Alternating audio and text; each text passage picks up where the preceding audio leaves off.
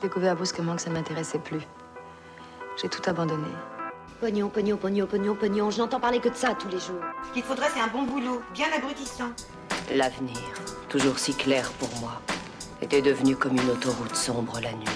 Et toi, t'es heureux Bonjour à tous et bienvenue sur Déclic, le podcast qui s'intéresse aux personnes qui ont démarré une nouvelle vie. Qu'ils aient eu un déclic ou qu'ils aient pris une claque, nos invités vous racontent comment ils ont su se réinventer. Aujourd'hui, je reçois Benjamin Ferré, un aventurier qui aime se lancer des défis. Il a notamment fait le tour du monde en stop et a traversé l'Atlantique sans appareil de repérage alors qu'il n'avait jamais navigué. Il a depuis créé son propre incubateur afin d'aider les autres qui ont, comme lui, soif d'aventure. Comme il le dit si bien, un voyage de milieu commence toujours par un premier pas. Si le podcast vous plaît, n'hésitez pas à vous abonner sur iTunes et à me laisser une review. C'est clairement ce qui m'aide le plus puisque ça permet de recommander le podcast à des personnes qui ne le connaissent pas encore. Bonne écoute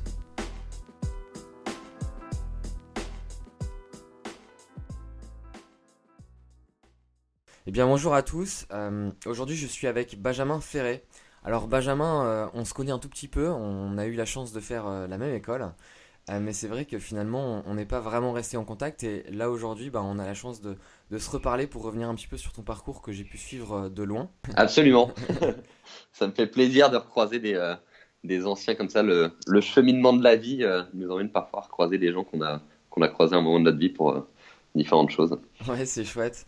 Alors Benjamin, tu as vraiment un parcours d'aventurier.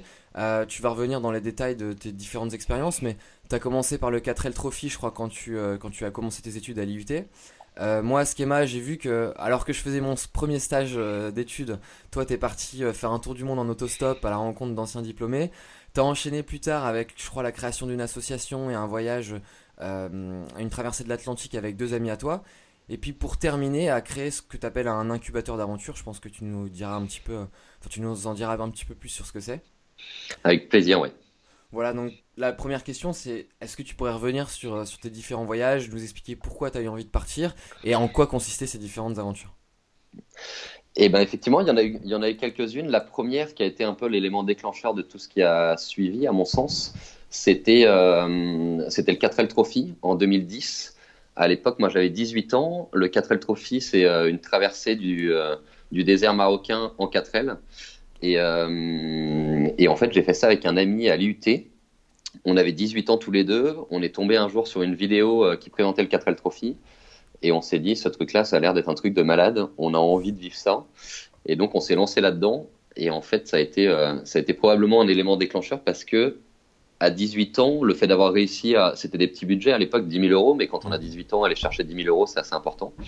Et, et en fait, le sentiment de liberté qu'on a eu et le, un petit peu l'accomplissement d'avoir réussi à, monter ce projet, ça nous a donné pas mal de force euh, pour, euh, pour la suite et l'envie de revivre ça.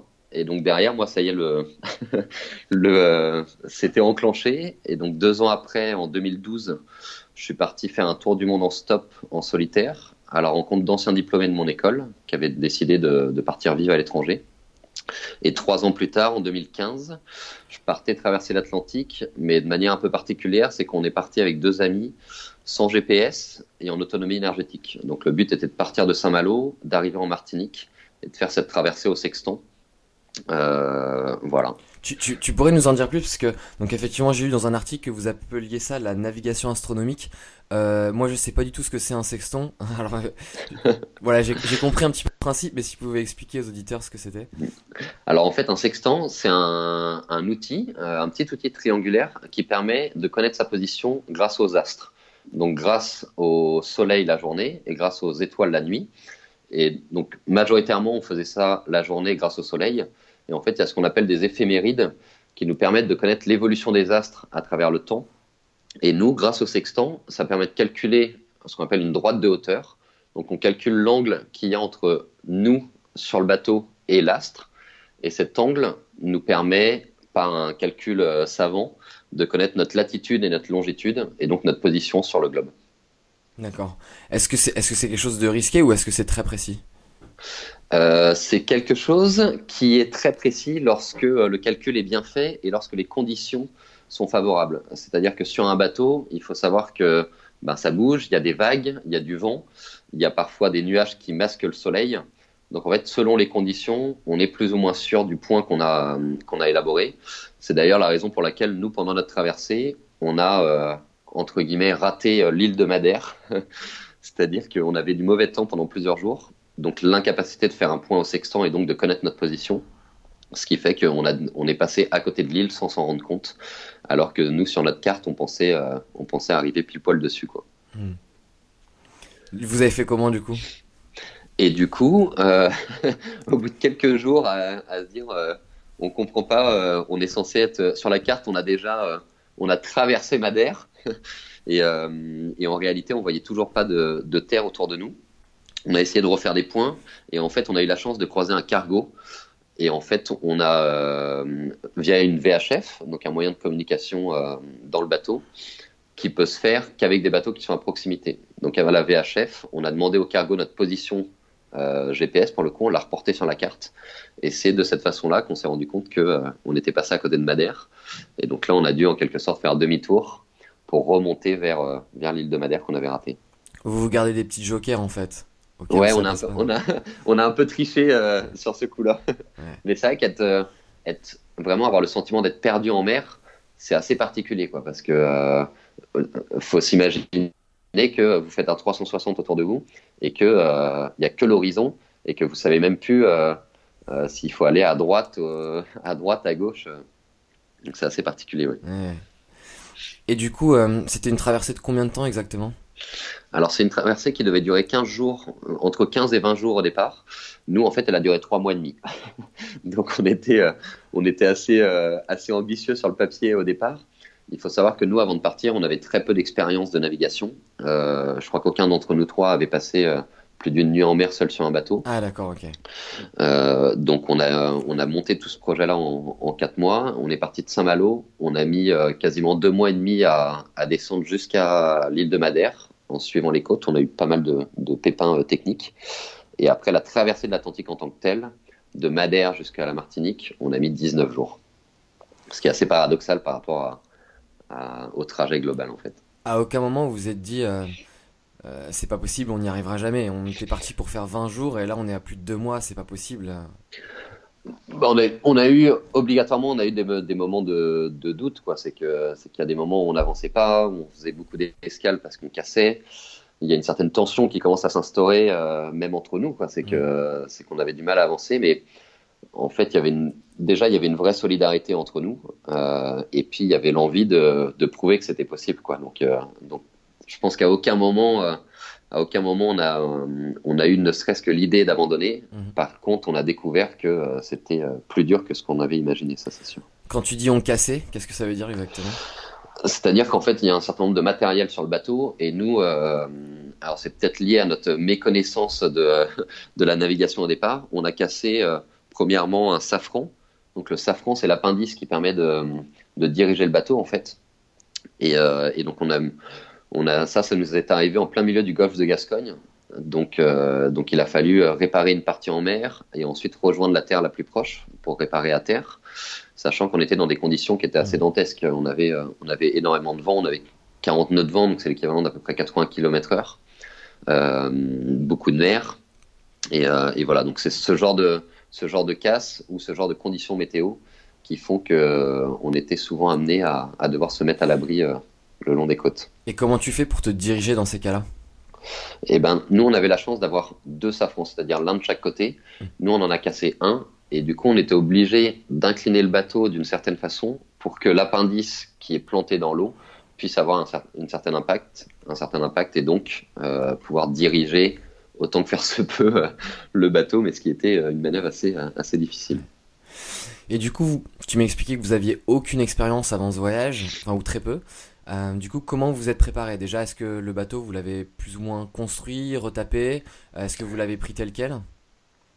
On l'a pris tel quel, on lui a simplement euh, mis des nouvelles voiles. Et en fait, moi, c'est ce que j'adore dans ces, dans ces projets, c'est que c'est ce que ça engendre dans les rencontres, dans les émotions que ça peut procurer. Et en fait, le bateau en est euh, un exemple très, euh, très simple, c'est que nous, on n'avait pas de bateau à quatre mois du départ. On savait pas comment on allait faire. Et on a trouvé un propriétaire euh, de bateau à Saint-Malo Et en fait, on avait loué son bateau euh, pour s'entraîner en fait à faire du bateau tous les trois. Et ce bateau, on l'a trouvé, euh, on l'a trouvé génial. Et donc, on a présenté le projet au propriétaire en lui disant voilà ce qu'on est en train de préparer, une traversée de l'Atlantique en autonomie énergétique pour promouvoir un peu aussi la transition énergétique. Et cette personne-là était extrêmement sensible à notre discours. Et donc, il a décidé de nous prêter son bateau, ce qui est, euh, ce qui est absolument exceptionnel. Donc, il nous a dit, bah, écoutez, les petits gars, euh, vous, vous, avez l'air de porter un beau projet. Je vais vous prêter mon bateau et vous allez faire votre projet. Et puis, quand vous allez revenir, vous allez me le rendre. Et voilà comment on a trouvé ce, ce bateau-là, en fait. c'est génial. Parce que d'habitude, les personnes qui font des traversées, ils achètent un bateau puis ils le revendent une fois que le projet est terminé, c'est ça? Ouais, soit c'est leur bateau et donc euh, bah, ils traversent l'Atlantique avec, soit ils doivent le louer, soit ils doivent l'acheter.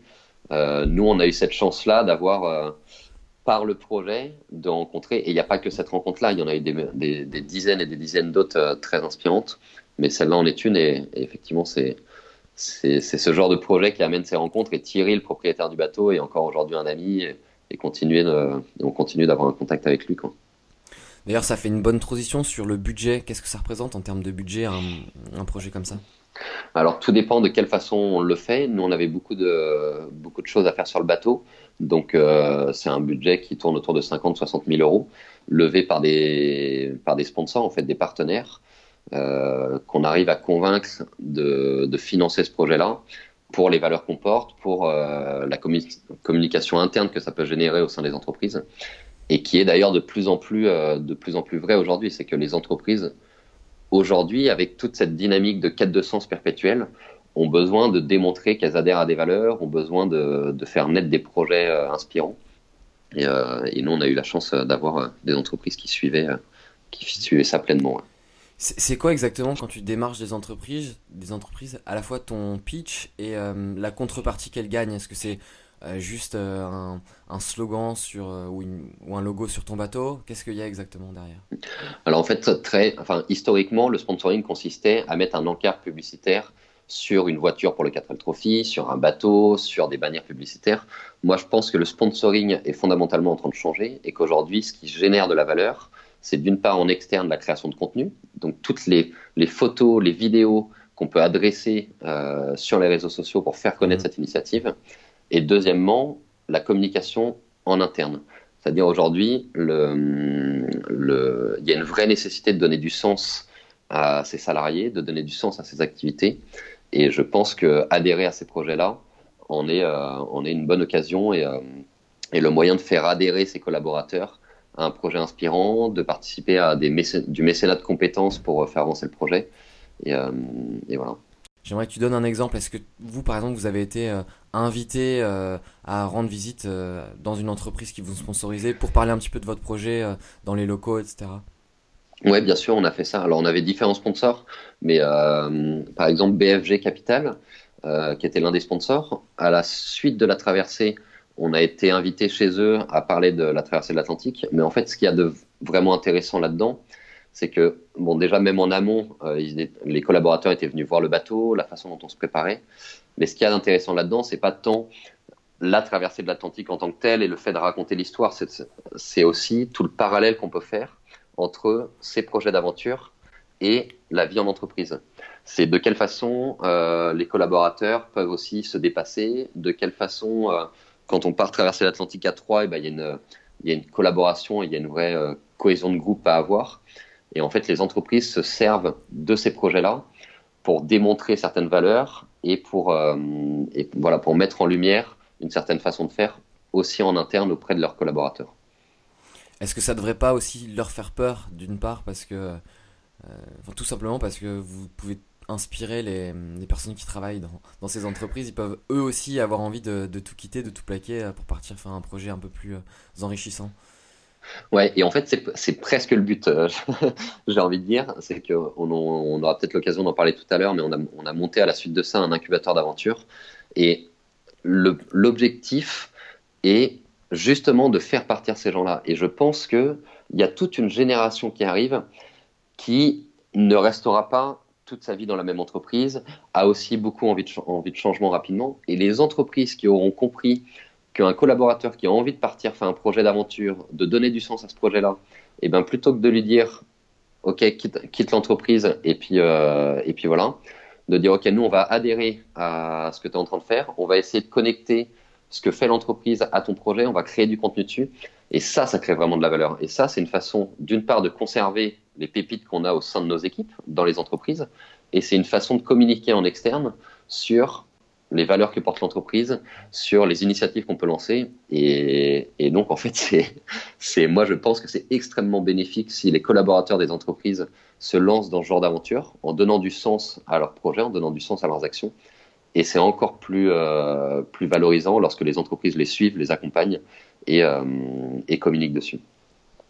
Au final, toi, si on reprend ton parcours, tu as très peu ou quasiment pas travaillé en entreprise? J'ai travaillé, en fait, moi, à la fin de mon tour du monde euh, et à la fin de mes études, je suis parti travailler pendant deux ans et demi dans les VTC, donc les véhicules de tourisme avec euh, chauffeur. J'ai bossé pendant deux ans et demi euh, chez Snapcar, donc, qui était un concurrent de Uber. J'ai quitté cette entreprise euh, dans laquelle d'ailleurs j'ai une expérience incroyable. J'avais un boss qui était, qui était génial. J'ai quitté cette boîte-là pour monter ce projet d'aventure et en rentrant de cette traversée de l'Atlantique, j'ai monté deux entreprises. L'une qui est sous statut associatif, qui est l'incubateur d'aventure. Mhm. Et depuis janvier 2017, euh, dans l'hôtellerie, un concept d'hôtel éco-durable et responsable qui a pour objectif de faire, euh, de faire émerger en France des, voilà, des projets hôteliers qui ont cette dimension sociale et environnementale. Donc j'ai travaillé très peu en entreprise. J'ai travaillé, je pense, stage cumulé, peut-être deux ans sous la houlette d'un d'une entité, d'un boss traditionnel. Et du coup, à quel moment tu t'es dit, euh, j'en ai marre parce que la plupart des, des, gens qui changent comme ça, de, on va dire, de vie ou euh, du jour au lendemain, c'est des personnes parfois qui sont pas épanouies dans leur travail. Toi, ça avait pas l'air d'être le cas? Non, en fait, je, pense que le fait d'avoir goûté à un peu la sensation qu'on peut avoir sur ces, sur ces, sur ces projets-là très tôt, euh, le 4L Trophy, j'avais 18 ans, le Tour du Monde, j'en avais 20. En fait, d'accomplir ça très jeune, euh, je pense que ça donne, ça donne confiance en soi, ça permet de prendre conscience de son potentiel à réaliser des choses. Et moi, je pense que c'est ce qui m'a, ce qui a, ce qui m'a donné goût à l'entrepreneuriat, c'est-à-dire que d'imaginer un projet, d'imaginer un objectif, euh, de le viser et ensuite de dépenser une énergie absolument hallucinante pour tout mettre en œuvre pour atteindre cet objectif. Mmh. Et je pense que l'entrepreneuriat se rapproche de ça. Et, euh, et, je pense que ce sont ces projets d'aventure qui, moi, m'ont donné le goût de l'entrepreneuriat et, et, voilà, de sortir un peu du schéma, du schéma traditionnel de, de salarié. Mais, euh, mais voilà, mais je pense que chacun, chacun a ses aspirations et qu'on peut tout à fait lier, lier ses projets d'aventure en parallèle de, de, sa vie professionnelle, soit en étant entrepreneur, soit en étant salarié, soit en étant indépendant. Ouais, tu as eu des, des, projets qui ont été de plus en plus conséquents et euh, qui ont abouti à chaque fois, qui ont réussi. Et du coup, je pense que c'est effectivement aujourd'hui plus simple pour toi de, de, faire le pas, sachant que tu y es déjà arrivé et que tu peux le refaire. Eh ben, en fait, paradoxalement, non. Euh, parce qu'en fait, tout se passe à l'échelle. C'est-à-dire, euh, moi, à 18 ans, réaliser le 4L Trophy, j'avais une énorme montagne devant moi, je ne savais pas comment enlever des fonds, euh, et pourtant c'était un projet qui durait 10 jours et qui consistait à, euh, grosso modo, partir en 4L euh, dans le désert marocain, donc qui n'était pas, qui était pas, voilà, mais, mais à 18 ans, c'était quelque chose qui était, qui était, bah, qui était énorme. Le tour du monde ensuite a pris un peu plus d'ampleur, mais c'est toujours pareil. En fait, ce que je veux dire par là, c'est que c'est toujours à l'échelle, c'est que plus on avance, plus on se lance des défis qui sont plus, importants. Mhm. Mais le point de départ, euh, on a toujours la même, euh, la même appréhension. Euh, là, moi, je me suis lancé un nouveau défi qui est de participer à la Mini Transat 2019. C'est une course au large en solitaire. Et ben, je me sens toujours aussi perdu qu'avant qu'avant n'importe quel projet. J'ai l'impression d'être au pied de l'Everest et d'avoir et d'avoir jamais ne serait-ce que testé, testé une ascension. Mais c'est ça, je trouve, qui est, euh, qui est intéressant, c'est d'en permanence sortir de sa zone de confort et d'aller chercher plus loin que ce qu'on a déjà fait. Et, ça, c'est ce qui permet de, intrinsèquement, c'est extrêmement intéressant, mais c'est surtout le, les rencontres que ça, que ça entraîne, en fait. C'est que tous ces projets-là, moi, j'ai eu l'impression de rencontrer à chaque fois des gens absolument extraordinaires. Là, avec le début de la Mini Transat, euh, ça s'enchaîne de la même façon. Et c'est, c'est à mon sens ce qui donne une vie, une vie bien remplie et, et, voilà, et des sensations qui sont rares en fait. Tu pourrais nous parler justement des rencontres que tu as fait durant ton tour du monde en autostop, parce que c'est probablement là où tu as pu rencontrer le plus de personnes, à la fois les anciens euh, élèves de Schema, euh, mais aussi ben, toutes les personnes qu'on puisse prendre en voiture en fait. Ouais, c'était extraordinaire. J'avais j'avais deux types de rencontres. Euh, j'ai plus de 300 chauffeurs qui m'ont pris en stop pendant ces 40 000 km de tour du monde à travers trois continents. Et donc j'avais cette possibilité de rencontrer vraiment les, les, locaux grâce au stop d'aller chez l'habitant et en parallèle de ça, j'avais euh, l'aspect un peu plus professionnalisant, c'est-à-dire en rencontrant les anciens diplômés qui eux étaient expats, qui eux euh, bah, m'expliquaient comment ils s'intégraient dans la culture locale. Et, euh, et, voilà, donc il y a eu 26 diplômés interviewés et un peu plus de 300 chauffeurs pendant tout ce tour du monde. Donc je te laisse imaginer la, la richesse des rencontres et aussi variée qu'inspirante tout au long de cette année de, de tour du monde. Est-ce qu'il y en a une qui t'a marqué en particulier? Il y en a, il y en a plein. Là, tu vois, du tac au tac, euh, la première personne qui me vient à l'esprit, c'est une famille qui m'a accueilli à Ushuaia. Euh, en fait, j'avais un, moi, j'avais un rêve absolu, c'était celui d'aller en Antarctique. Euh, j'ai eu l'opportunité d'aller euh, en, Antarctique, mais il y avait une problématique, c'est que je devais arriver à temps à Ushuaia pour embarquer sur un bateau qui allait m'emmener en Antarctique. Et donc, grosso modo, euh, je partais de San Pedro de Atacama au nord du Chili et je devais traverser toute l'Amérique du Sud, un peu plus de 3000 km en trois jours, donc ce qui fait grosso modo 1000 km par jour pour arriver au Choya. Et cette famille dont je te parle, c'est la dernière personne à m'avoir pris en stop. Euh, ce sont les gens qui m'ont permis d'arriver au Choya. Et ces gens-là m'ont hébergé euh, donc la dernière nuit juste avant de partir en Antarctique. Et je ne sais pas ce qui s'est passé avec eux. Il y a une espèce de, de, rencontre fusionnelle où on a refait le monde pendant, euh, pendant toute la nuit. Et ces gens-là, quelques années plus tard, ont envoyé euh, un courrier. Je ne sais pas comment ils ont retrouvé mon adresse. Ils ont envoyé un courrier à, mes parents pour leur dire voilà, on a, euh, accueilli votre fils euh, pendant son tour du monde. Aujourd'hui, on a deux on a deux nouvelles personnes qui font le tour du monde à vélo qu'on accueille chez nous. Et en gros, ils exprimaient la richesse de la rencontre, ils exprimaient ce qu'ils avaient pu découvrir sur le monde en rencontrant des, étrangers qui étaient venus chez eux. Et, euh, et voilà, on reste en relation épistolaire avec ses parents qui m'ont qui m'ont hébergé au Choya et, et c'était une rencontre qui m'avait vachement marqué moi. Il n'y a aucune rencontre. Euh, on en parlait la dernière fois avec euh, un de mes invités sur ce podcast, euh, Thomas Despin, qui est ouais. parti, qui est parti en voyage aussi. Et c'est vrai que moi j'écoute beaucoup de podcasts sur les voyages et il arrive parfois que malheureusement les rencontres soient un petit peu plus, un petit peu plus compliquées. Est-ce que toi ça a été ton cas à un moment donné ou vraiment pas du tout? Je me dis sur 400 personnes. Ouais, et eh ben moi pas du tout. C'est là où euh, je, je, je persiste et je signe que le monde est bien moins dangereux qu'on veut bien nous le faire croire dans les médias. C'est que j'ai fait du stop sur trois continents. Euh, et l'expérience la plus, euh, la plus dangereuse, entre guillemets, que j'ai eue, c'est en, justement juste après Ushuaia. Et j'étais en train de remonter vers Puerto Madryn avec l'objectif de, célébrer le réveillon là-bas. Et en fait, de nuit, je faisais du stop. Je suis pris en stop par trois frères, trois frères argentins dans un camion. Donc, faut imaginer que moi, je me retrouve au milieu. Il y a donc ces trois colosses argentins, un qui conduit, un à ma droite et un sur la petite couchette juste derrière.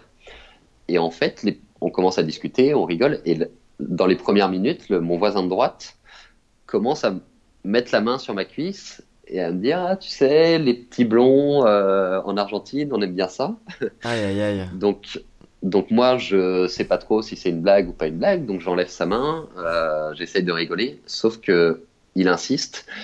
Et donc là, moi, je commence à me dire, je vais passer mon 31, euh, mon réveillon 2012 avec euh, trois Argentins, et, et, là, je commence à me dire que mon tour du monde est en train de partir en vrille. Et en fait, au bout d'un quart d'heure, ils explosent de rire, euh, voyant que moi, je commençais à être totalement paniqué et à me dire, mais non, c'est une blague, t'inquiète pas, on va, on va rien te faire du tout mais voilà, moi, c'est le, c'est euh, l'expérience la plus euh, traumatisante que j'ai eue de mon tour du monde, c'était celle-ci. Et sinon, je suis tombé à 100% que sur des gens extrêmement bienveillants. en tout cas en stop. Alors après, j'ai eu j'ai des, des merdes, hein, comme sur, sur chaque voyage, je me suis fait voler mes affaires, je me suis... mais j'ai l'impression que ça faisait partie du voyage et qu'en fait, à chaque fois que j'ai eu une mésaventure, c'est ce qui m'a permis de rencontrer des gens encore plus exceptionnels qui m'ont aidé. Et en fait, euh, j'avais l'impression de tirer encore plus de, de d'enrichissement de, des merdes que j'avais eues euh, grâce aux, gens qui m'avaient aidé par la suite. Et ton, périple, à ce moment-là, il était prévu à l'avance? Tu savais exactement qui t'allais aller voir dans quel pays ou euh, ça s'est un petit peu fait sur le tas? Alors, j'avais préparé, euh, préparé un parcours général. Je savais quel diplômé j'allais interviewer et dans quelle ville j'allais les interviewer. Donc, je savais grosso modo quel était mon parcours, par quel pays je passais. Ensuite, euh, quel était mon parcours entre euh, telle ville et telle ville? Ça, j'en avais aucune idée. Euh, et ça dépendait, ben, justement, des personnes qui me prenaient en stop. Et c'est ça qui était, qui était génial, c'est que j'avais un fil rouge qui me permettait de de suivre un peu une ligne directive et de savoir où j'allais pendant le tour du monde et de ne pas me perdre. Mais à côté de ça, j'avais euh, une ouverture à, voilà n'importe quelle euh, quelle opportunité. J'avais euh, j'avais cette possibilité de vivre un peu tout et n'importe quoi entre entre chaque ville, grâce à l'autostop en fait. Ok, si on, on, du coup on revient un petit peu à nos moutons en, en parlant de l'incubateur d'aventure, qu'est-ce ouais. que c'est exactement? Alors, l'incubateur d'aventure, c'est un, un, organisme qui a vocation à faire passer à l'action des gens qui ont cette soif d'aventure au fond d'eux, mais qui ne savent pas forcément comment s'y prendre. Et nous, on essaye de générer des expériences déclics euh, via des appels à projets d'aventure, et ensuite de l'émulation collective entre les porteurs de projets euh, et des phases d'inspiration. Et on pense que ces trois éléments clés, c'est ce qui permet de faire passer à l'action des gens pour se lancer. Est-ce que c'est que des projets à but non lucratif? Euh, c'est des projets à but non lucratif, je sais pas, mais en tout cas, c'est des projets qui doivent avoir du sens. C'est-à-dire qu'on on leur demande de respecter certaines valeurs, qui sont les valeurs de l'incubateur, euh, qui sont l'esprit pionnier, le fait de, de, cette capacité à sortir de sa zone de confort et à se mettre en danger, la conscience environnementale ou sociétale, euh, c'est-à-dire adresser euh, un problème de société et de le retranscrire via un projet d'aventure, soit pour sensibiliser, soit pour avoir un impact réel et, euh, mmh. et direct. Et ensuite, la volonté de transmettre. C'est-à-dire que chaque enseignement tiré de leur aventure, ils doivent au maximum la retranscrire pour en inspirer d'autres, justement, à passer à l'action. L'aspect écologique, ouais. c'est quelque chose qui, tient vraiment à cœur dans, dans tes différents voyages, c'est l'impression que ça donne.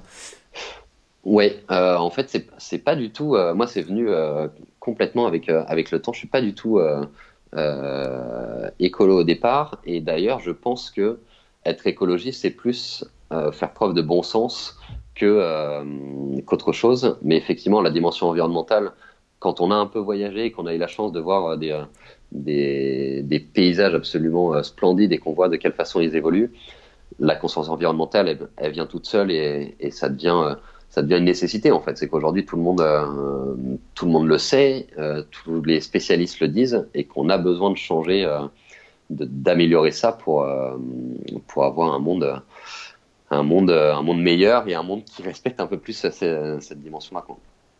Mm. Donc c'est plus la transition énergétique qui qui est importante et la dimension environnementale ouais fait sens fait sens et je pense en fait que les projets d'aventure permettent de sensibiliser très largement là-dessus parce que c'est des, des projets qui font rêver et, euh, et donc qui permettent de sensibiliser euh, sur cette dynamique-là. Ouais.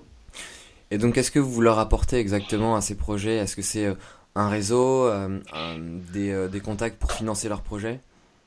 Alors en fait, la façon dont on fonctionne, c'est qu'on fonctionne par des appels à projets. Donc on lance un appel à projet d'aventure, on sélectionne des projets, avec eux on organise un grand tour d'émulation collective pendant euh, à peu près une semaine en France est destiné à les faire passer à l'action. Et une fois qu'ils sont passés à l'action, on a euh, ce qu'on appelle des coordinateurs de projet, des gens qui sont là quand ils ont besoin de nous. Et en fait, nous, on les aide à des étapes clés euh, du projet. On les aide, euh, par exemple, sur la recherche de sponsors, comment intéresser les entreprises.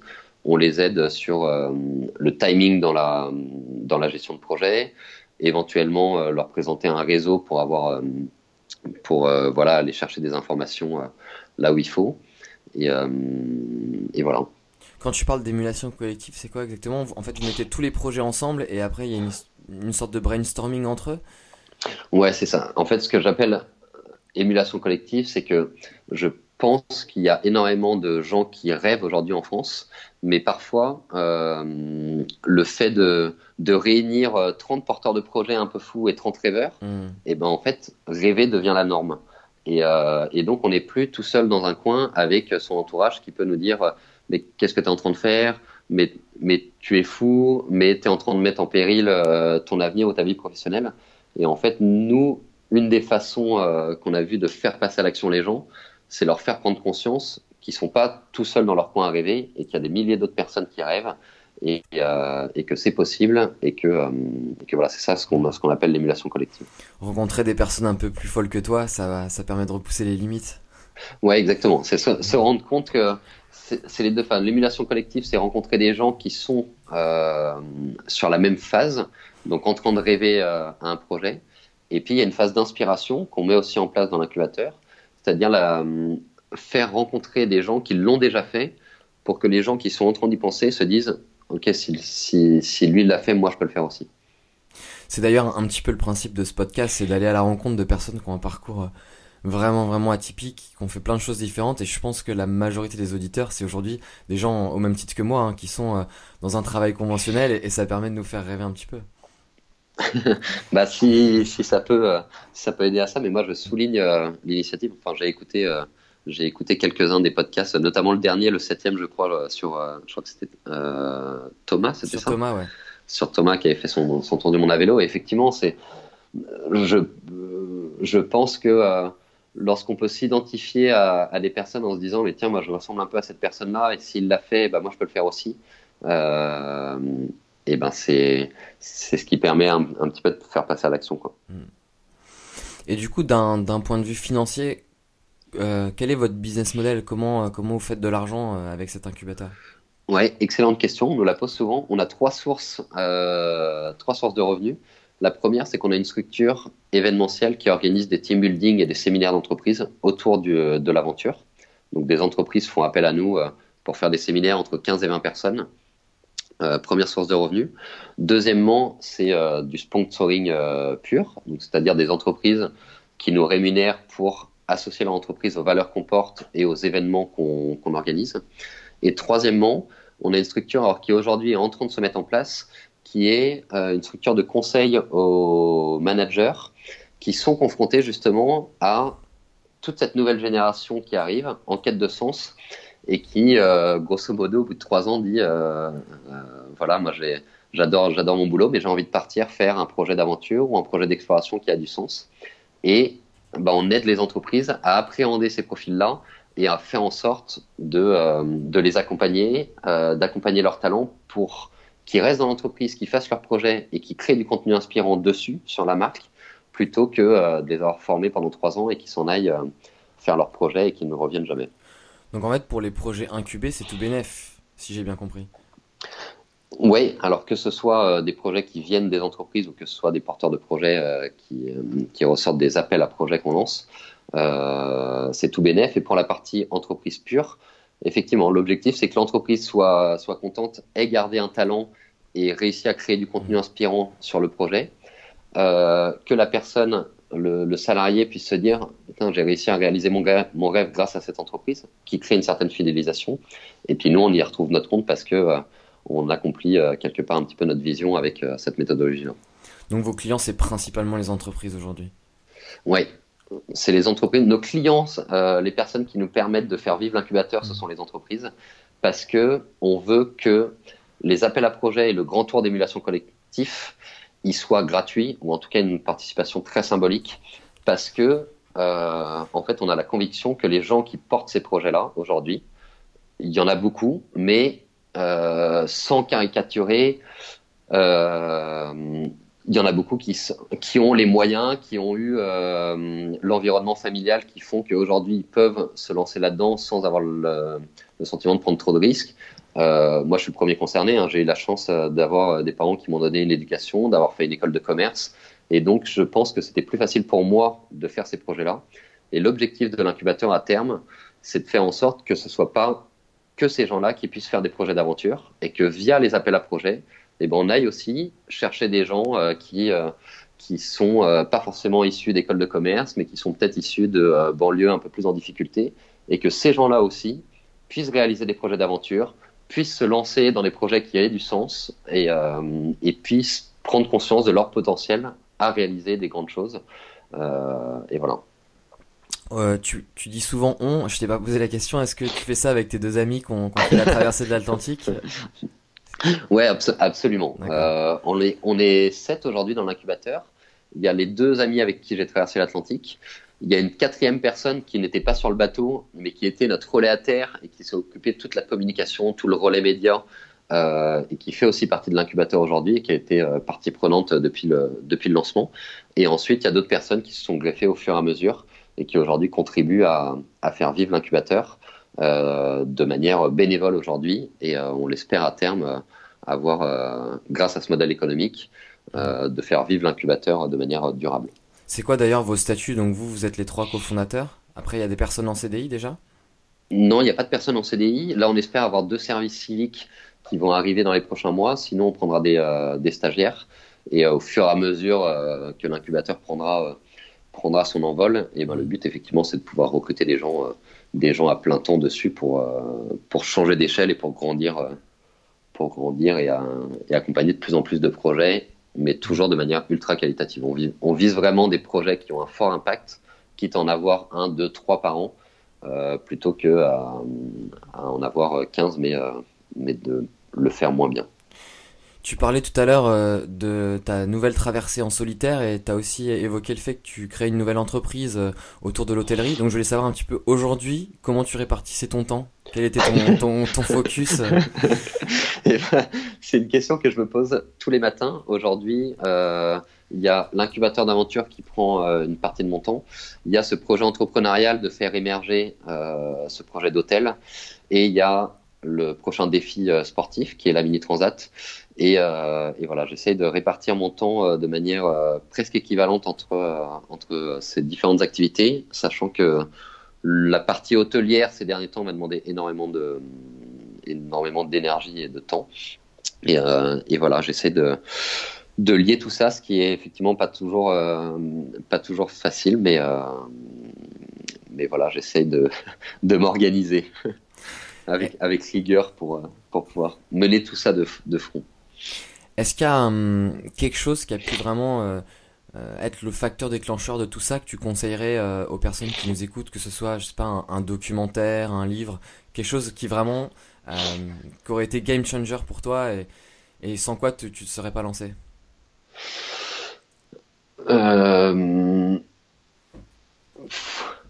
Je sais pas, je pense qu'en fait c'est hum, c'est juste d'avoir fait un jour le premier pas pour un truc que je pensais difficilement réalisable. Donc, euh, à ma petite échelle, moi, c'était le 4L Trophy, qui a été généré par une vidéo qui m'a inspiré. Moi, j'ai vu, euh, j'ai vu euh, plein de 4L aller à fond au milieu du désert et, ça m'a fait rêver avec le pote avec qui, avec qui on voulait faire ça. Et en fait, je sais pas s'il y a, y a vraiment, voilà, un bouquin ou un documentaire qui, qui inspire particulièrement, mais c'est, c'est de se dire à un moment, je fais le premier pas. Quoi. Il y a, un, proverbe très bon qui dit euh, un voyage de mille lieues commence toujours par un premier pas. Et je pense que c'est ça, c'est d'avoir, euh, d'avoir ça en tête et de se dire à un moment, je fais ce premier pas et puis ça me sort de ma zone de confort et je verrai bien ce qui se passe. Et, mais j'essaye. Et puis on, on se rend compte que ça marche. Et une fois qu'on a constaté que ça avait marché une fois, on se dit que ça peut marcher toute la vie. Et, et voilà. Je ne sais pas si j'ai répondu à ta question. je, vais, je vais du coup, je vais changer ma question. Je demanderai quel est le proverbe euh, qui permet aux personnes de se Eh ben, écoute, euh, super, Benjamin. Euh, est-ce que tu peux nous dire comment on peut te retrouver sur tes différents projets? Comment on te suit? Oui, alors c'est bah, surtout sur les réseaux sociaux. Il y a l'incubateur d'aventure qui s'appelle Imago, qui anciennement s'appelait Cap à l'Ouest, qui a changé de nom la semaine dernière. Imago, pour la petite histoire, c'est la phase durant laquelle la chrysalide devient papillon. C'est le moment où les ailes poussent. C'est pour ça qu'on s'appelle euh, on s'appelle Imago aujourd'hui. Donc Imago Incubateur d'Aventure sur Facebook, sur, euh, sur les réseaux sociaux, euh, Instagram, YouTube. Et pour le projet de Mini Transat, ça s'appelle Benjamin envoie le pépin. Parce que sur un bateau, la grande voile d'avant, le SPI, on, a, on appelle ça un pépin. Et, et voilà, ça s'appelle Benjamin envoie le pépin. Là, ce projet-là, il, vient de, il vient de débuter. Il y a les premiers entraînements qui, débutent. Et on peut faire ça pareil sur, les réseaux sociaux. Et pour l'incubateur d'aventure, il y a un site euh, qui est en construction, qui s'appellera Imago. Et, euh, voilà. Pour le projet d'hôtel, euh, ça s'appelle Herbe, Hôtel éco-durable et responsable, euh, qui est en, appel d'offres aujourd'hui dans le cadre de Réinventer Paris et qui, je l'espère, euh, sera lauréat en 2018 pour voir cette, ce projet sortir de terre. Super, et tu parlais tout à l'heure d'appel à projet. Est-ce que si, euh, quelqu'un euh, t'écoute et a envie de, de t'envoyer un email ou de postuler parce qu'il a un projet en tête qu'il aimerait euh, réaliser, est-ce que c'est possible? Est-ce que tu as une adresse email à lui donner? Oui, alors c'est en fait l'appel à projet fonctionne à une date clé, donc c'est pour ça que je ne donne pas d'adresse email, mais j'invite bah, les personnes qui sont potentiellement intéressées par ça de surveiller les réseaux sociaux de Imago. Il y a un appel à projet d'aventure qui va sortir probablement au mois d'avril et ensuite une sélection des projets qui se fera dans les deux mois qui suivront pour second tour d'émulation collective qui aura lieu probablement la dernière semaine d'août. Euh, voilà. Ok, ben super. Merci beaucoup, Benjamin. bah, merci à toi. Euh, merci euh, de, de l'invitation. Et puis, encore une fois, bravo pour l'initiative parce que pour avoir écouté quelques podcasts, c'est toujours, c'est toujours des, des discours qui sont pertinents et inspirants, je trouve.